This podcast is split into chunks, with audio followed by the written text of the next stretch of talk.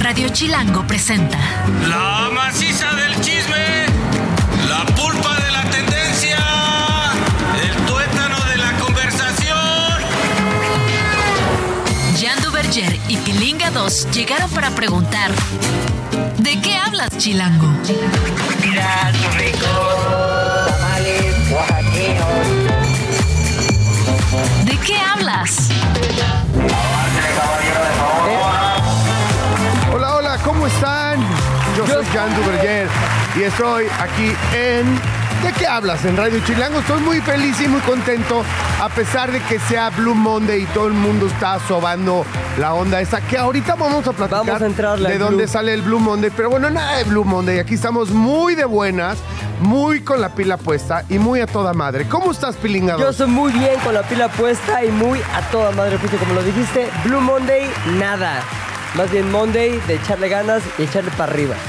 Es correcto, es correcto. ¿Y qué? ¿Cómo te fue el fin de semana, Muy papito? bien, ¿eh? Llegó mi hijo de ya de su viaje. Oye, ¿eso qué tal, güey? Muy bien, güey. Estuvo divertido. ¿Cuántos regalos de Santa Claus le Como- desaparecieron por portarse Ahí mal? te va, ahí te va. Me dice su mamá.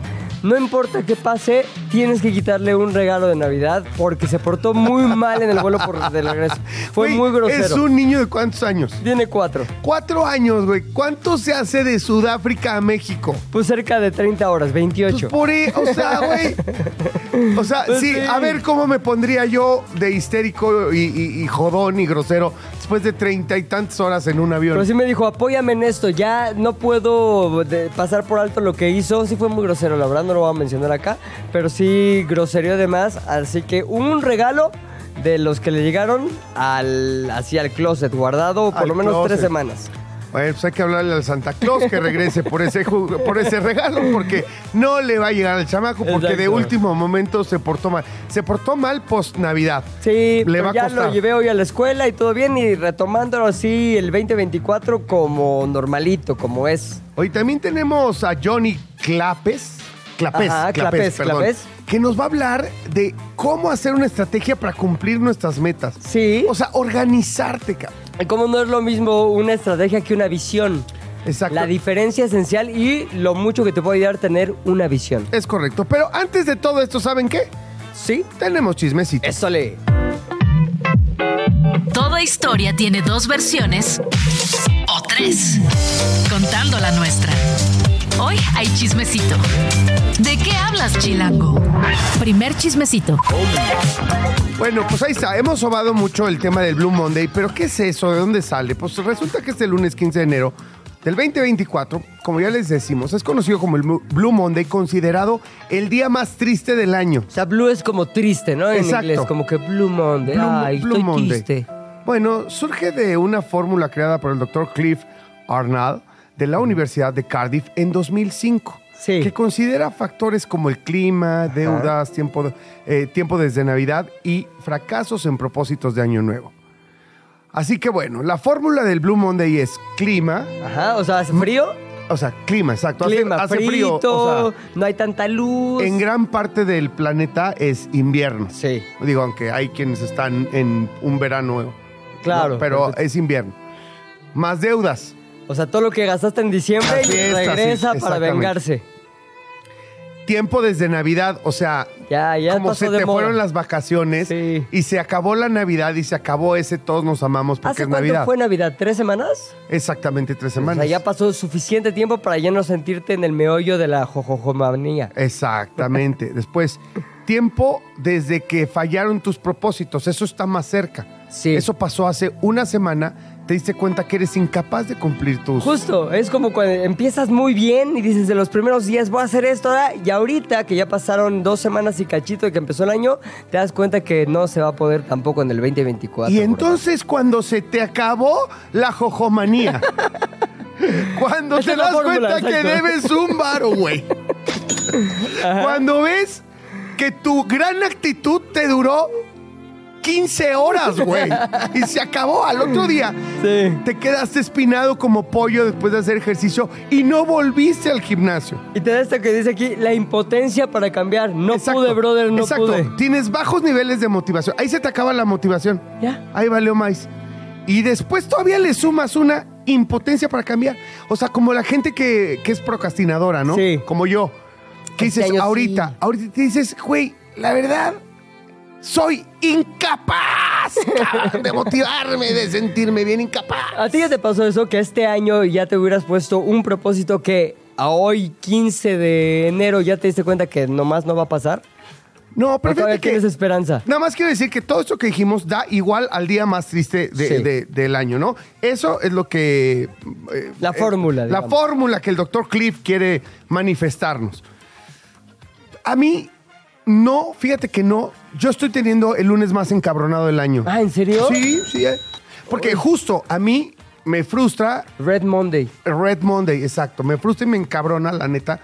No poder cumplir algunas cosas, o sea, Claro. algunas metas, o ver que las cosas no van encaminado, pero con mucha esperanza. Sí. Porque el año apenas comienza. Claro. O sea, y le vamos a jalar y le vamos a meter el acelerador y lo vamos a lograr. Digo, al ratito hablaremos, Sí. evidentemente, con nuestro invitado, con Johnny, para que hablemos de ese tema, pero la neta yo creo que, que no tendría por qué ser triste, algo, al contrario, debería ser de reflexión de decir, ok, ya fallé en estas dos semanas, ya se me puso cañón por las dos, pero, pero vámonos, ¿no? Pa'lante. Ahora, entiendo que esta onda del Blue Monday no es así una cosa muy científica, ¿no?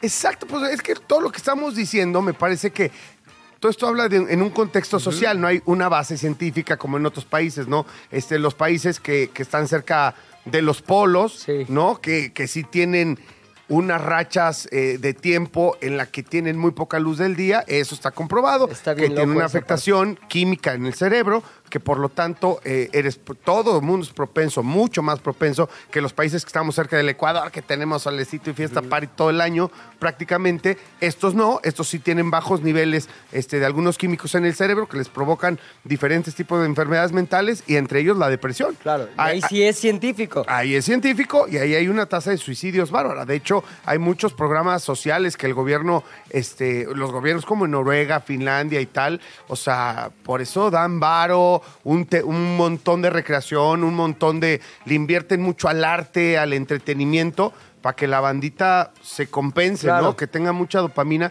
para que se compense con, con los altos niveles de tristeza que pueden llegar a tener. Los países que son denominados los más felices del mundo, sí tiene que ver también eso con qué tipo de clima tienen y qué tanto acceso a la luz, ¿no?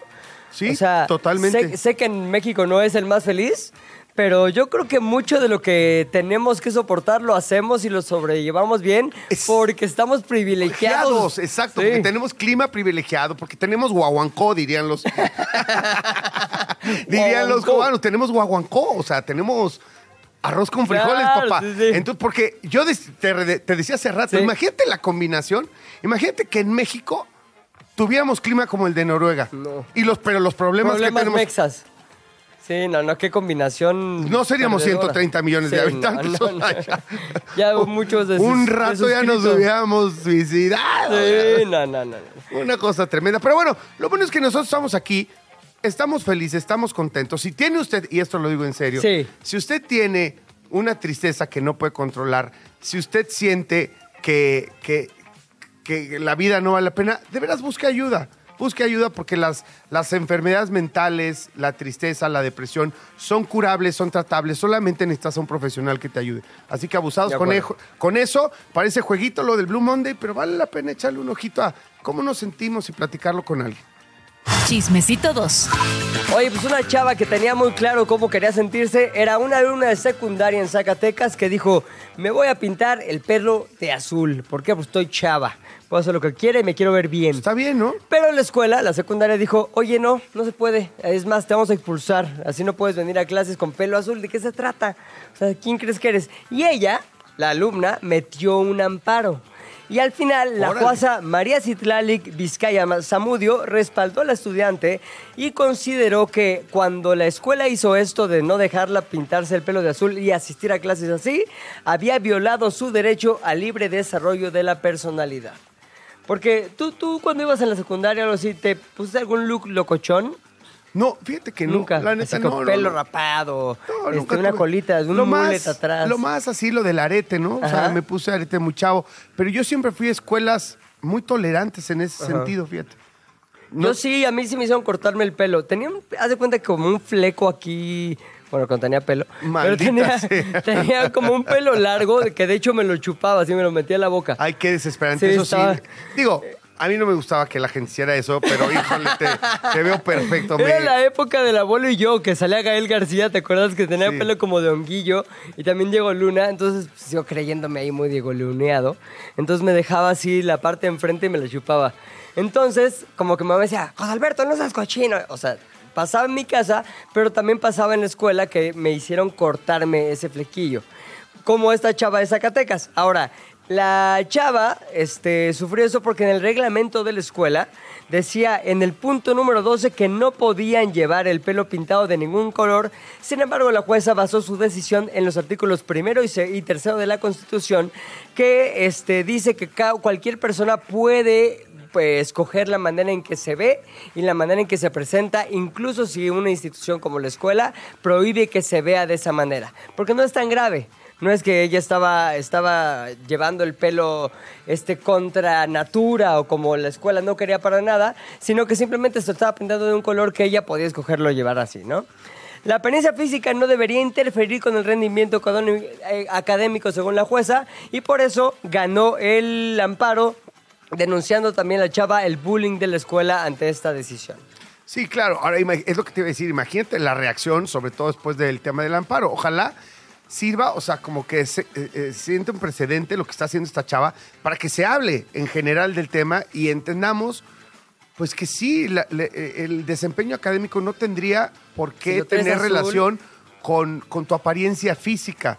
Y así podríamos ayudar un poquito a bajar el bullying, ¿no? A que todos los chavos eh, en México se puedan expresar en sus gustos, en cómo se ven, en cómo se aprecian, cómo quieren este, ser vistos por los demás.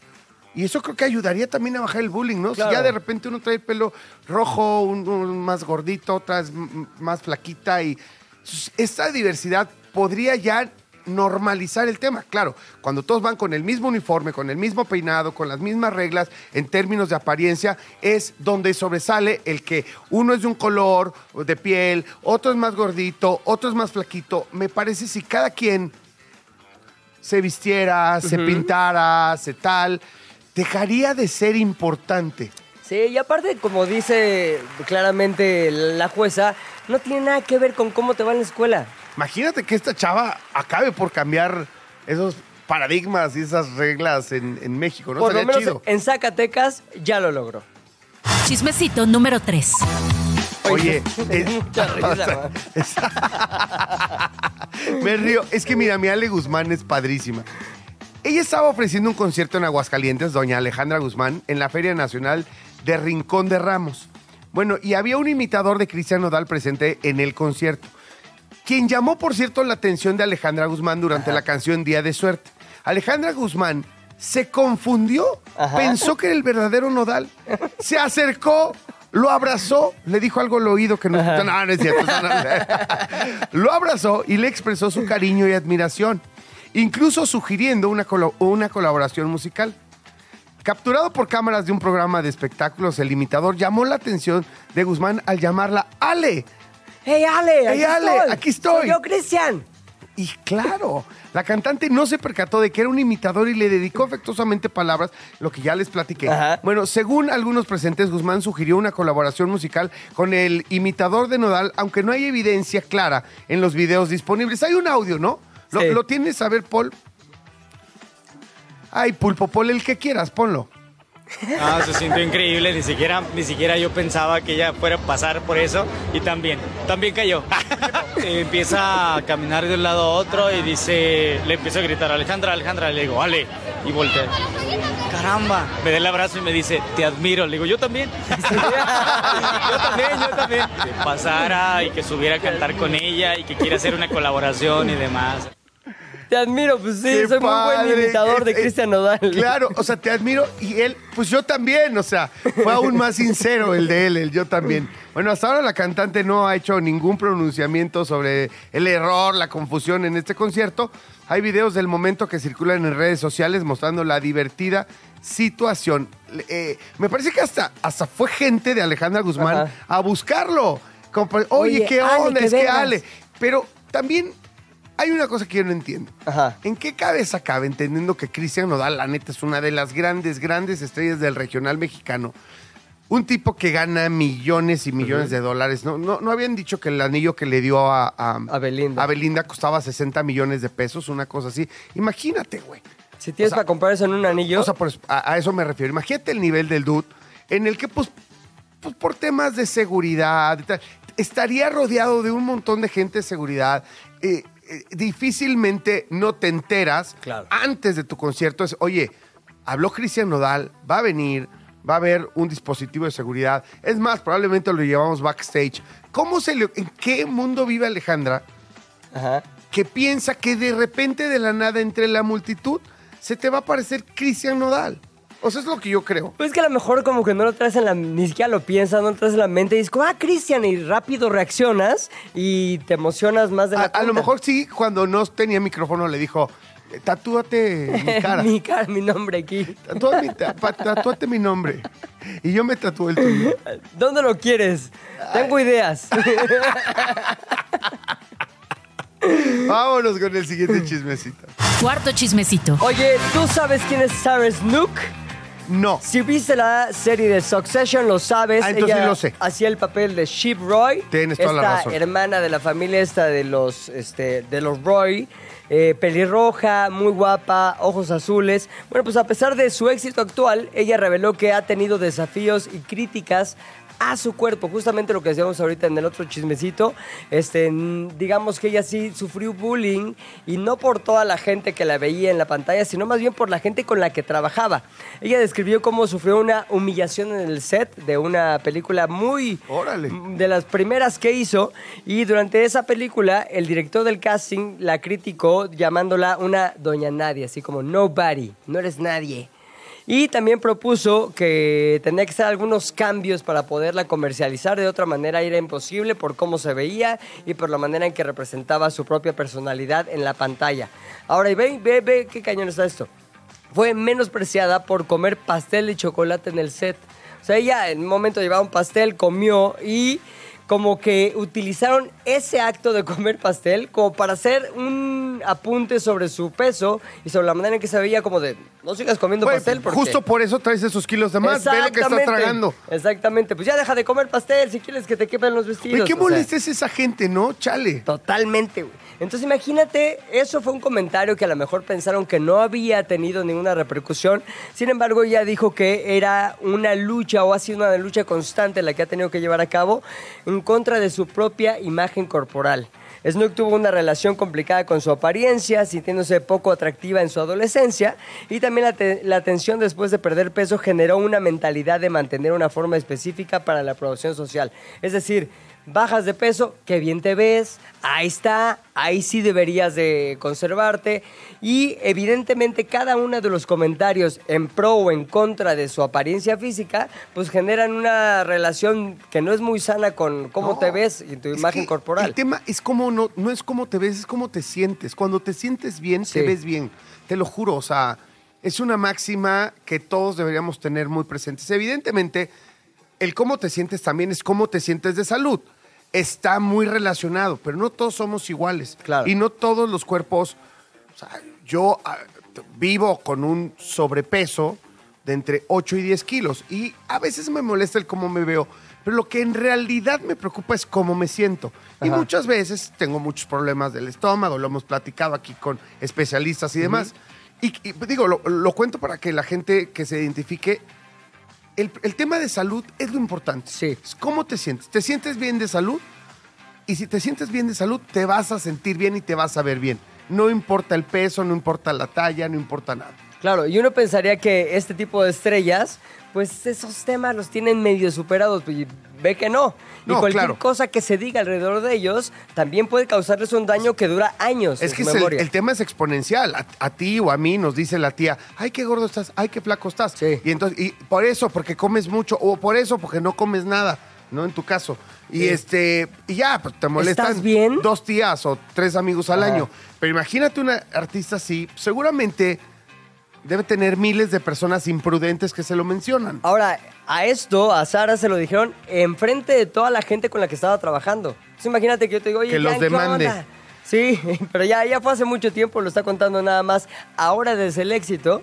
Este, como una anécdota del principio de su carrera, que evidentemente es una reflexión o nos llama a la reflexión a todos aquellos que decimos o hemos llegado a decir algo acerca del cuerpo de los demás. Y el chismecito final. Oye, hablando de confesiones, esta confesión de Pete Davidson Ajá. es muy divertida porque es parte de su nueva rutina de stand-up comedy, ¿no? Sí. Este famosísimo comediante que ustedes ya me Ajá. instruyeron, el Oso Hombre y tú, de que estuvo en Saturday Night Live Sí. y que es un gran comediante, tiene un stand-up muy famoso. Además, el tipo, pues al parecer, o sea, vive lejos y calza Exacto, grande, calza porque, ha, grande, porque ha tenido unas novias espectaculares y todos lo, todos, todos lo aman y tal. Aunque acaba siendo muy como que de a ratitos y vámonos y la que sigue y Sí, así. Kim Kardashian, por ejemplo, que no ha de estar fácil, este... ¿Qué? Dilo, completa la frase. Este, satisfacer a Kim Kardashian. es que no sé, es demasiado. Es como que Kim Kardashian es demasiado. Bueno, pues fíjate lo que cuenta Pete Davidson. Eh, revela en su especial de Netflix, eh, Turbo Fonsarelli, Ajá. la experiencia inquietante con una acosadora. O sea, el güey tenía una acosadora. Claro. ¿Ok? En marzo del 21, Michelle Mood Reddy fue arrestada por entrar ilegalmente en la casa de Pete en eh, Staten Island y acosarlo. Fíjate, esta Mood Reddy Ajá. afirmó tener una conexión telepática de amor con Pete, emitiendo un comunicado de Según prensa. ella. Claro, según ella, en su cabecita, En su como- cabecita. como el güey de Shakira. De Shakira. Así, en su cabecita de que era su esposa y todo el rollo. Bueno, esta mujer hizo un comunicado de prensa falso, evidentemente, afirmando que estaban casados. Se le imputaron cargos de allanamiento, acoso, en, entrada ilegal y hostigamiento, siendo declarada inapta para ser juzgada en abril del 2023. O está loca, güey. O sea, hay que internarla a la señora. Básicamente está loca. Porque todo esto, Pete Davidson vive con su madre, porque ama a su madre. Siempre Ajá. lo ha dicho que él quiere vivir con su madre, le gusta comprar una casa ya que le fue muy bien, y para Con vivir su con su madre. Y esta mujer un día llegó y tocó y dijo, hola, ay, yo soy una gran amiga de Pete. Y la mamá dijo, ah, pues órale, chido, Pásale. pásale. No, o sea, súper buena onda la jefa. Y se pusieron a ver Grey's Anatomy. Oye, lo que llega Pete, ¿qué hacemos? Ponle a Grace. Tres horas. O sea, se ¿Neta, chingaron, tres horas? se chingaron tres capítulos de Grey's Anatomy, güey. y ¿Neta? entonces la señora en algún momento dijo, qué agradable eres, este, pero pues déjame ver qué onda con Pete, qué grosero. Ajá. Que pues, te invita y no llega y le habla a Pete y Pete en Noruega. No, no, dice, no sé, güey, o sea, jangueando con... Con, qui- con Kim Kardashian Con todavía. Kim Kardashian, También aquel- anduvo con Ariana Grande, ¿no? Ese güey. Sí. Sí, calza grande y anduvo con Ariana, Ariana Grande. güey. Bueno, no Sí. sabemos, bueno, dicen que Kim Kardashian decía que sí calzaba grande. Sí, güey. Sí. Es que ta- también no es un, un tipo particularmente atractivo, Pues ¿eh? no, pero yo siempre he dicho que el talento es muy sexy Claro. y es muy cagado. Sí, es un gran comediante, chavo muy inteligente. Me parece que la brillantez siempre es sexy. Sí. Y bueno, en fin, le habla a la mamá y le dice, oye, ¿qué onda? David? O sea, Pete, o sea, aquí está tu amiga, vente para la casa. Y le dijo, ¿cuál, amiga?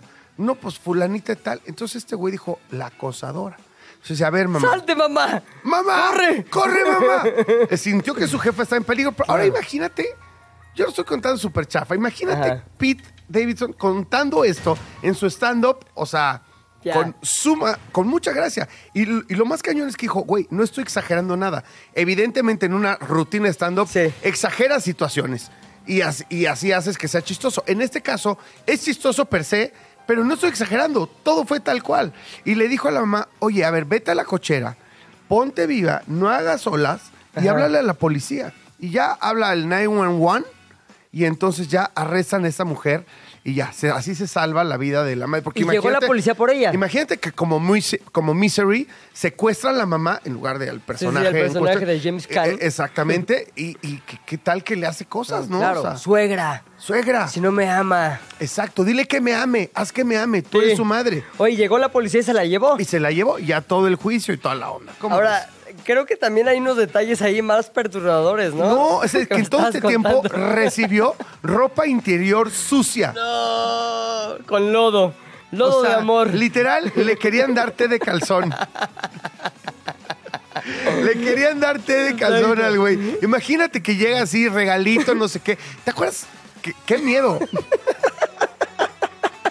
Como cuando te mandaban Antrax para matarte. o Sí, sea, bueno. sí, sí, abres la carta y ¡pum! Así, el pum, polvo. Así, entonces abres este y el calzón, ¡pum! ¡Pum! Eh, porque, o sea, como lo de las heces de los perros, ¿no? Sí. Que se, eh, si están al aire, pues se, se secan y, y Y se van las hueles. partículas al aire y las hueles. Entonces Ajá. aquí abres y el calzón Pura feromona. sucio de mujer. Sí, no, no.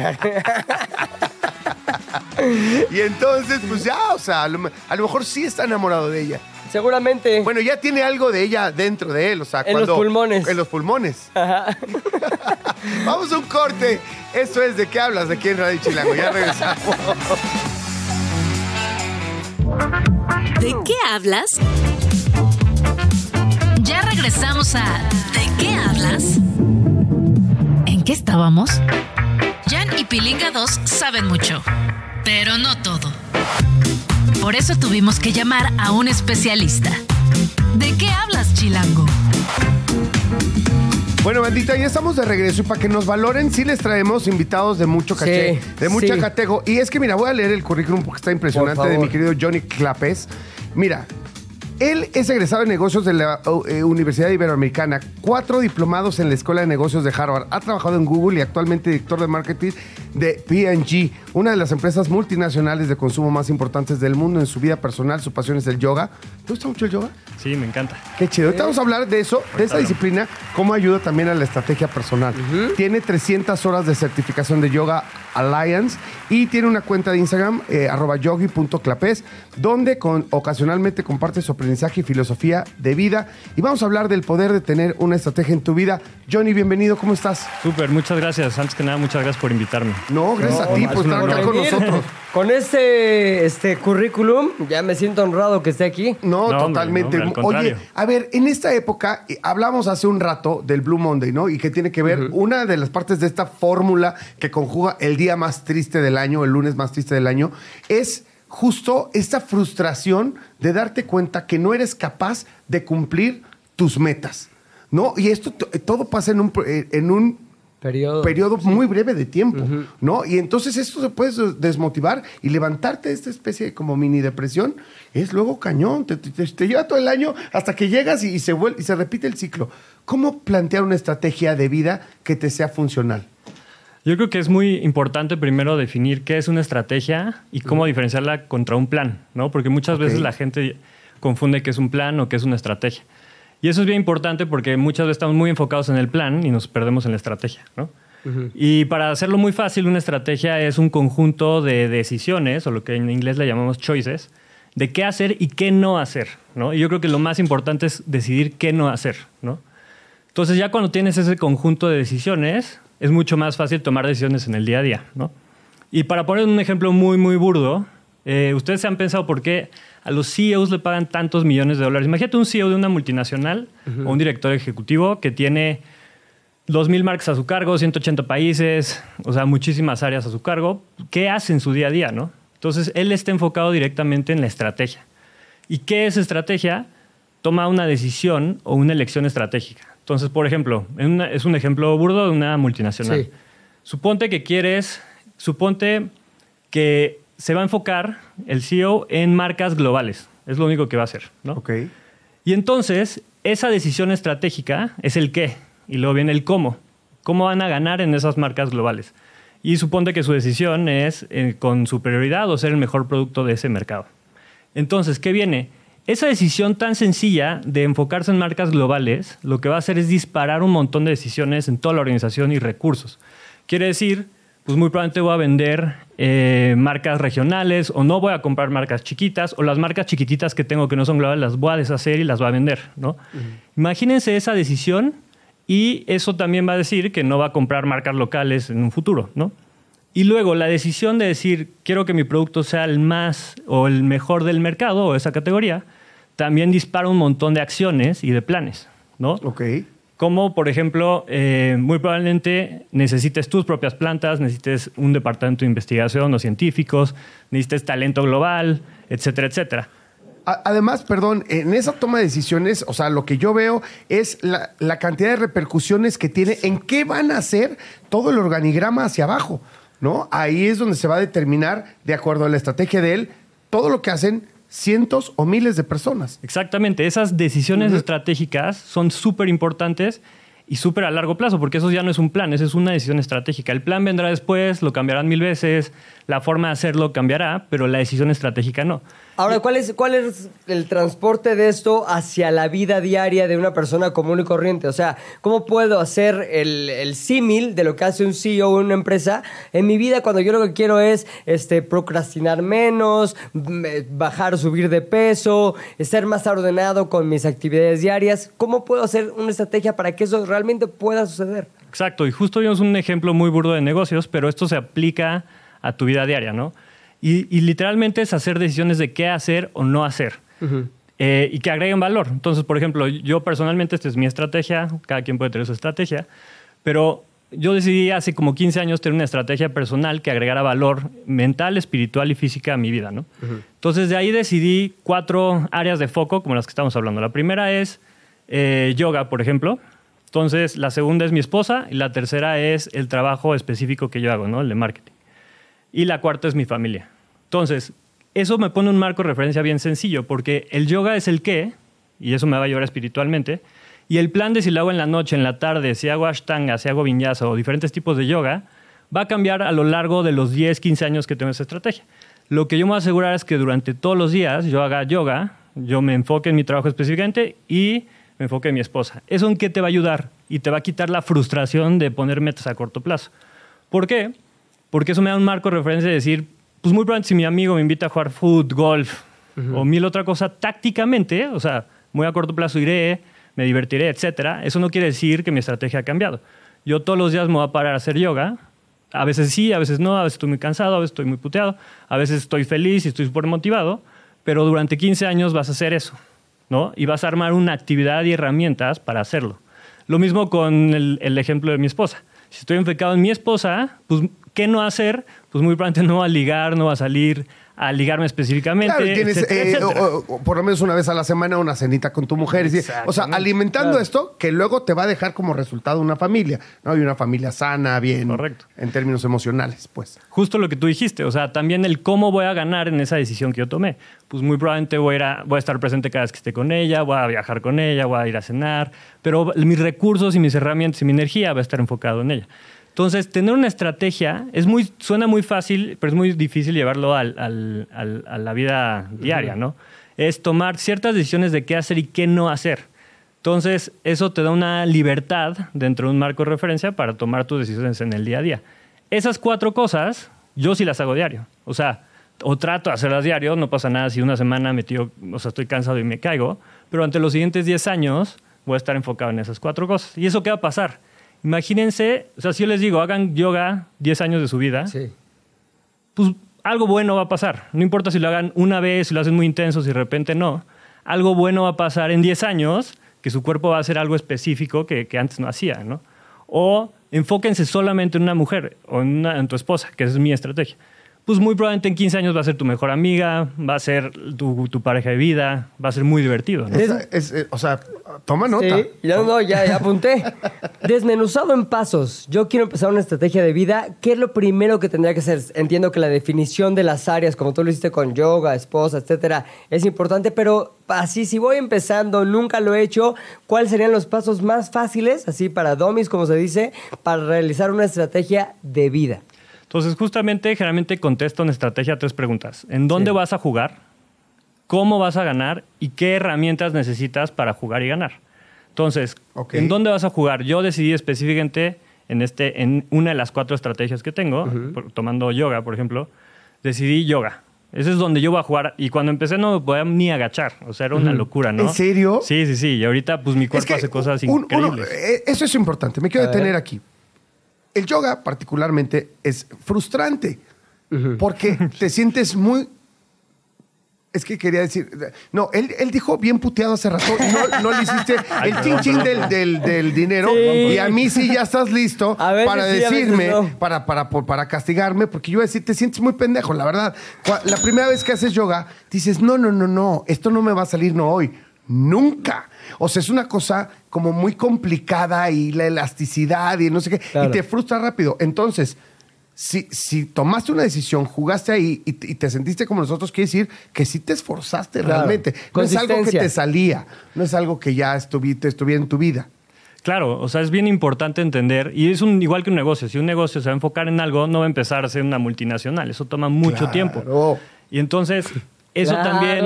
Claro, claro. Paciencia. Exacto, es paci- Justo lo que tú dijiste me encanta. Sí. Yo creo que hay dos elementos importantísimos, paciencia y disciplina. Sí. ¿Qué es la disciplina? Es nada más hacer lo que dices que vas a hacer. No es la, o sea, yo lo veo así, no es tanto la militarizada de párate a las seis. Es, es hacer lo que dices que voy a hacer. Entonces, si yo voy a hacer yoga, pues voy a hacer yoga. Y lo vas a tratar de hacer, porque la motivación te va a durar, como tú dices, 15 días, 20 días, Sí. 30 días, vas a ver videos, te vas a motivar y al día siguiente te desmotivas. Otra vez Ajá. me quiero detener en esta frase Por para que se enmarque y quede claro. Disciplina es hacer lo que dices que vas a hacer. Y ya. Me encantó. Esa es, se queda enmarcada. Gracias. ahí un sonido. Algo, güey, para la enmarcada. O sea, cuando un invitado, o, o sea, dice una cosa. No fue una grosería porque estás Sí, chiquitín, chiquín. exacto, estás muy bueno para las groserías, pero no tienes un efecto para Exacto. cuando dicen algo glorioso como eso. Gracias, pero entonces. No, Continuamos. buenísimo. Entonces, justo, disciplina es importantísimo y es nada más hacer lo que dices que hacer. Ahora, la otra es paciencia, porque nada sucede de un día para otro.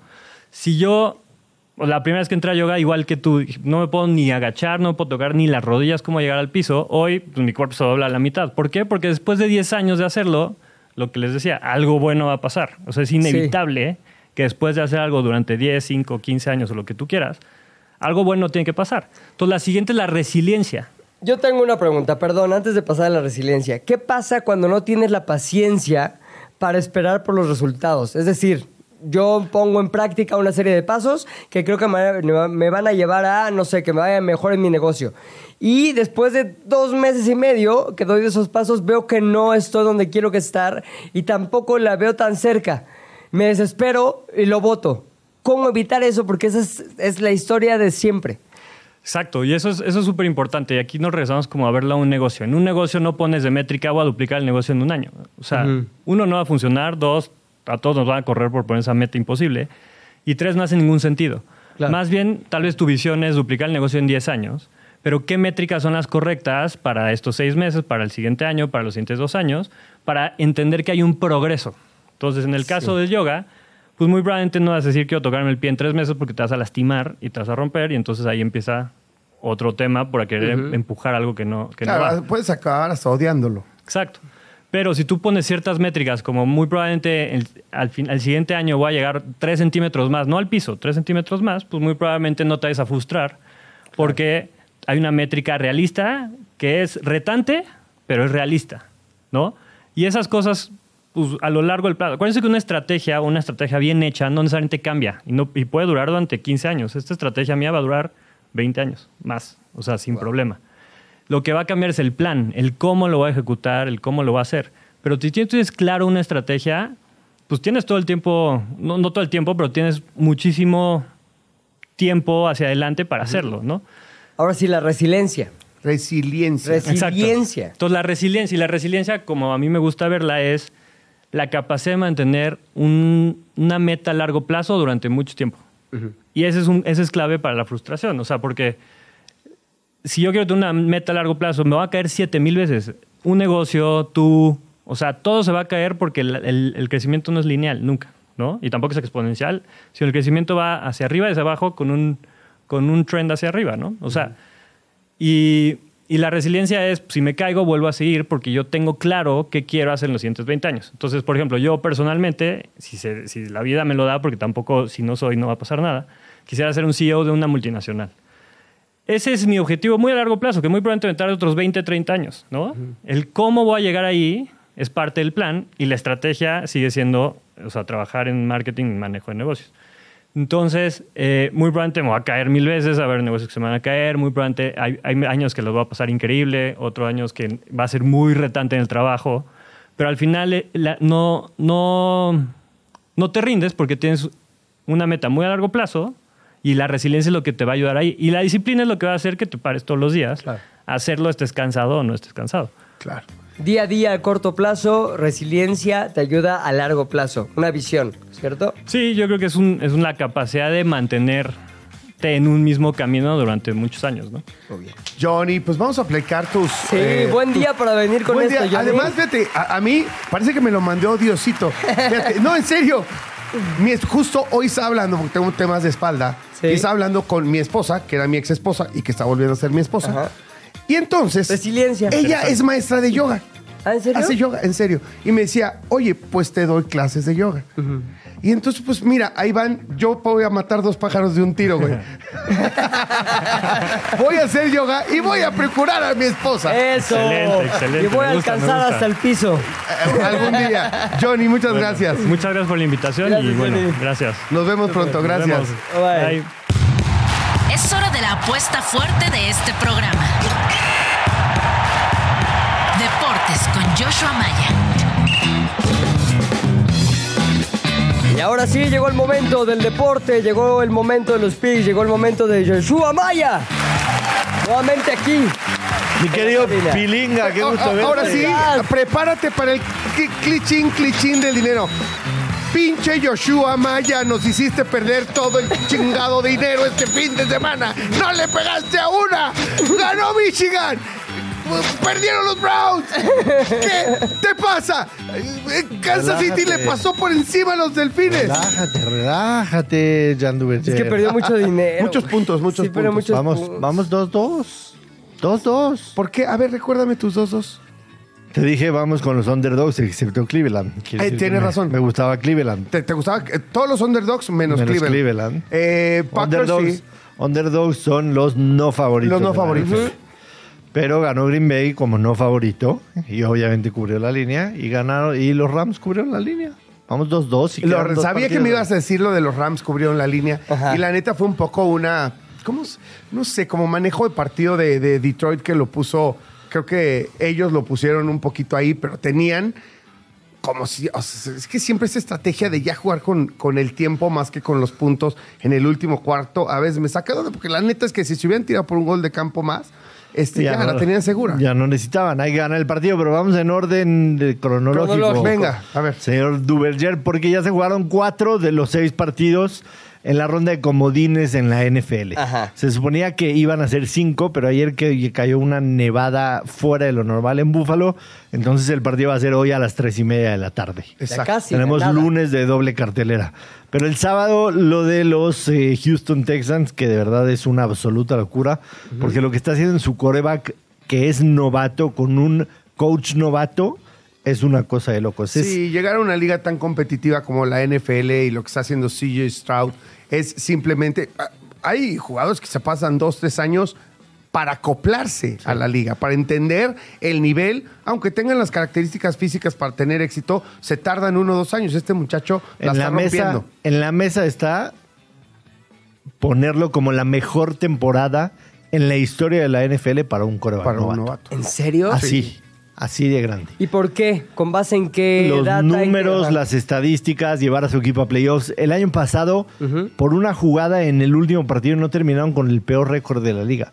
Sus 11 victorias esta temporada son las mismas 11 victorias que los últimos tres años. Es increíble, además, si tú pones a CJ Stroud en este. eh, es coreback novato. Eso es en lo que te acoplas a la NFL. Coach Tiene- novato. Co- Tienes Coach un coach novato. novato, ni siquiera es un, un- un güey que sabe- es evidente que sabe mucho am- americano, pero no es un güey que tenga toda la experiencia y que, y que te vaya realmente a poder guiar. Él también está descubriendo. Dos, el equipo es casi el mismo. ¿Me entiendes? El del año pasado, con algunas incorporaciones, no hicieron grandes contrataciones en la agencia libre, ni mucho menos. Entonces, y es el equipo, el segundo equipo más perdedor del año pasado. Lo que te esperas y la meta es que, oye, que seas el quinto o sexto más perdedor. Este año, séptimo. Y le recetas 48 puntos a la mejor defensa de la NFL. de la NFL, lo cual agárrese todo el mundo, porque los Texans ya no tienen nada que perder, No. todo que ganar, ya cuatriplicaron lo que se esperaba de ellos en una temporada, y ahora con este nada que perder, todo que ganar y que el mundo los está viendo, pueden, pueden, a mi entender, ganarle a quien sea. Sí, totalmente de acuerdo, sobre todo en la AFC que está súper abierta, ¿no? Sí. Aunque si les Bueno, lo toca, de los- los les toca Baltimore, irían a jugar a Baltimore, sí. Sí. Después, el sábado por la noche, en un clima, pilinga, menos 26 grados centígrados, ¿Cómo con moverte? sensación de menos 42. Por el viento. Sensación de menos 42. Miami, que es un equipo que vive en la Ajá, Florida, sí, sí. que son unos delfines, Traje pues de se baño. convirtieron en pingüinos, obviamente, ¿no? se convirtieron en pingüinos y no fueron a hacer nada. De hecho, para mí lo más relevante en el partido fue el bigote de Andy Reid, que estaba completamente congelado. Sensacional. Busquen esa imagen, por favor, no se la pierdan.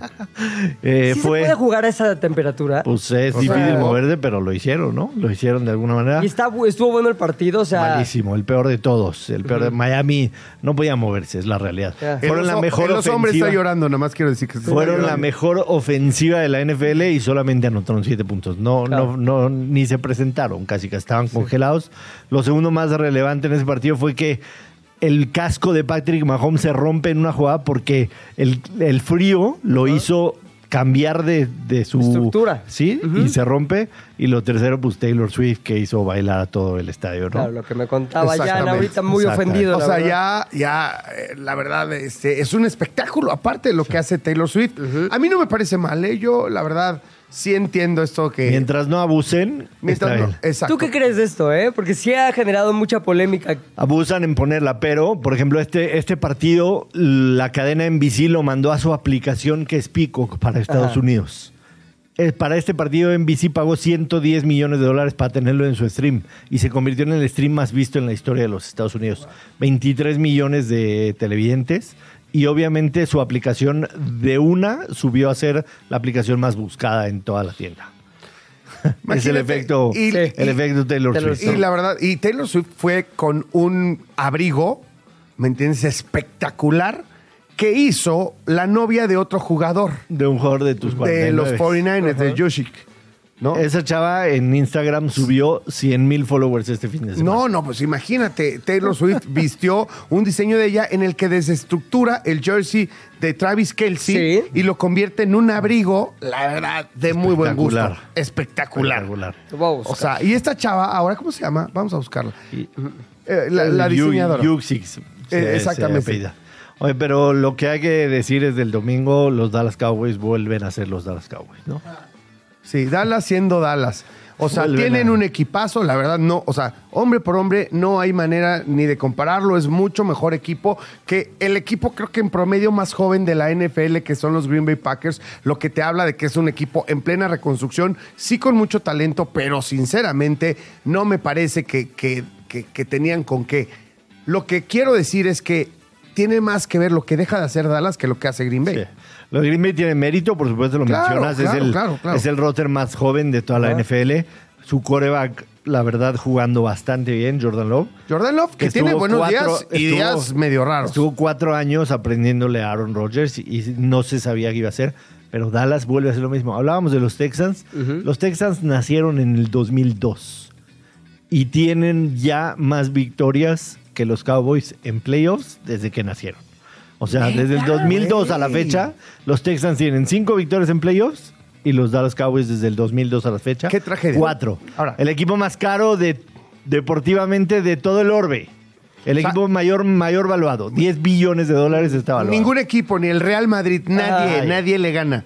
Es el equipo con. Y eso, esa evaluación tiene que ver con la afición. Imagínate el tamaño de decepción que es y desde hace cuántos años. ¿Y por qué esa afición se conserva pese a los resultados? Le llaman el equipo de América. Es Ajá. como el América, es como el. Madrid, es como los Lakers. Y en México también es así, gran seguidor de... Es el número uno. O sea, es, eh, Dallas es el número uno. Pues ya pasarse los Texans, ¿no? Una cosa de locos. De hecho, Tú le vas a los Texans. Ya a desde, partir de desde hoy. Desde los hoy. Green Bay Packers que le ganaron tienen más victorias en ese estadio en postemporada que Dallas. O sea, un equipo visitante tiene más victorias que ellos en ese estadio. En el AT&T los Packers tienen marca de 3-0 y Dallas solamente ha ganado dos partidos en ese estadio. Y finalmente ayer por la noche los Leones de Detroit ganan por primera vez en 32 años un partido de playoffs. Es la primera vez que le puedes textear a un amigo, ganamos un partido de playoffs. La última vez no, no había, no había mensajes de texto. Ajá, no existían. La última vez que lo hicieron no había mensajes. que puedes tuitear, bueno, exear. Ah, ¿Sabes quién es gran? No se diga. Sí. Textearle un SMS, ganamos un partido de playoffs, es la primera vez que lo puedes hacer. Esto- Estos dos equipos eh, tenían algo de morbo este partido porque intercambiaron hace tres años, eh, intercambiaron Eh, a Jared Goff lo mandaron a Detroit un poco como tú, tú no estás apto para llevarnos a ganar un Super Bowl, y se llevan a Matthew Stafford, que era el, el jugador franquicia de los Leones de Detroit. ¿Ok? Detroit acepta el cambio por unas este, selecciones colegiales y demás, y Matthew Stafford hace dos años gana el Super Bowl con los Rams. Y por primera vez regresa a Detroit en un, eh, contra, eh, contra los Leones en un partido de playoffs.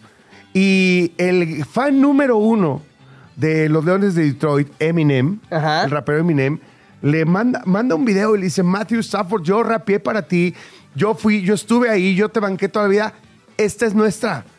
Da- o sea, nos toca. Dando todo. Muy emotivo, muy, Muy emotivo, emotivo, ayer. muy Lo que emotivo. pasó en Detroit, imagínate, 32 años de esperar Sí, para sí, que tu equipo gane en playoffs. Y hoy juegan Buffalo en contra de, de Pittsburgh, que va a ser a las 3 y media. Y por la noche la visita de Filadelfia, que cerró muy mal la temporada en contra de Tampa Bay. Y de esa manera ya sabremos quiénes quedan para la ronda divisional, que ya platicaremos la próxima semana. Qué emocionante está la NFL. Y nada más dime tu pronóstico para hoy. Yo tomo los puntos con Pittsburgh y con Tampa, sigo en la mía. Tomaste Sigo los... en la mía. Ok.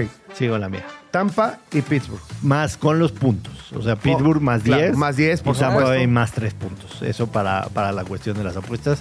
Y me gustan también las bajas en el partido de Tampa Bay Filadelfia. Está 43 y medio. No creo que se hagan tantos puntos. Fíjate que yo estoy casi ahí. Yo ya metí este, una apuesta Ajá. en la que metí, obviamente tomé los puntos de Pittsburgh. No puedes, no dejé tomar más 10, güey, la verdad.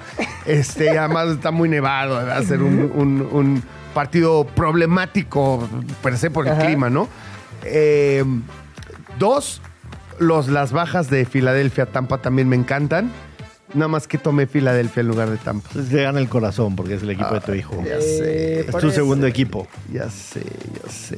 Te ablandas. Hay un solo partido que ya está definido para la ronda divisional, la visita de los Green Bay Packers a San Francisco el sábado por la noche. San Francisco que ha sido el coco de Green Bay, ¿no? Entonces, veremos les- qué pasa con tus 49. Se les acabó el chistecito a los Packers, a los cabezas de queso. Creo que ya no tenemos tiempo, pero arrancó la Liga MX. El América sigue en su paso tremendo. Le fue a ganar casi, casi con la sub-17 a Tijuana a los Solos. Eso no- ¿no te parece- 23 partidos sin perder de visitante el América. Güey, a eso habla de lo que es la Liga Cruz Azul. Juega, eh, pierde con Pachuca, que Pachuca es cualquier cosa. Chivas me parece que sufre horrible con Santos. La Liga la va a ganar el América. Es del América. Es del América, o sea, La ahorita. Y, la 15 está en camino. No solo por, por lo que hizo el América, sino por lo que han dejado hacer todos No los hay nadie. equipos. Tigres, nuestra liga está eso. terrible, caray. Terrible. Tigres y y más si le vas a. Cruz Azul. Cállate. Gracias, Joshua Maya. Gracias, Joshua. Nos escuchamos mañana. Esto fue De qué hablas. Yo soy Pilinga 2. Yo soy Jean Duverger. Adiós. Bye.